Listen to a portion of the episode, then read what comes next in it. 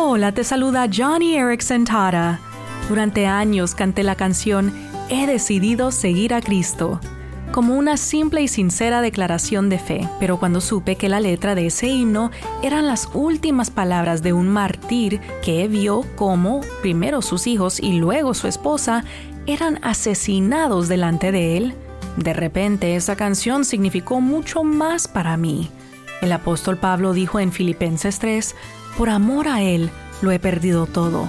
Quiero conocer a Cristo, quiero sufrir con Él para poder experimentar de una u otra manera la resurrección de los muertos. Y si los mártires y los apóstoles nos dejaron ese ejemplo, debemos seguirlo.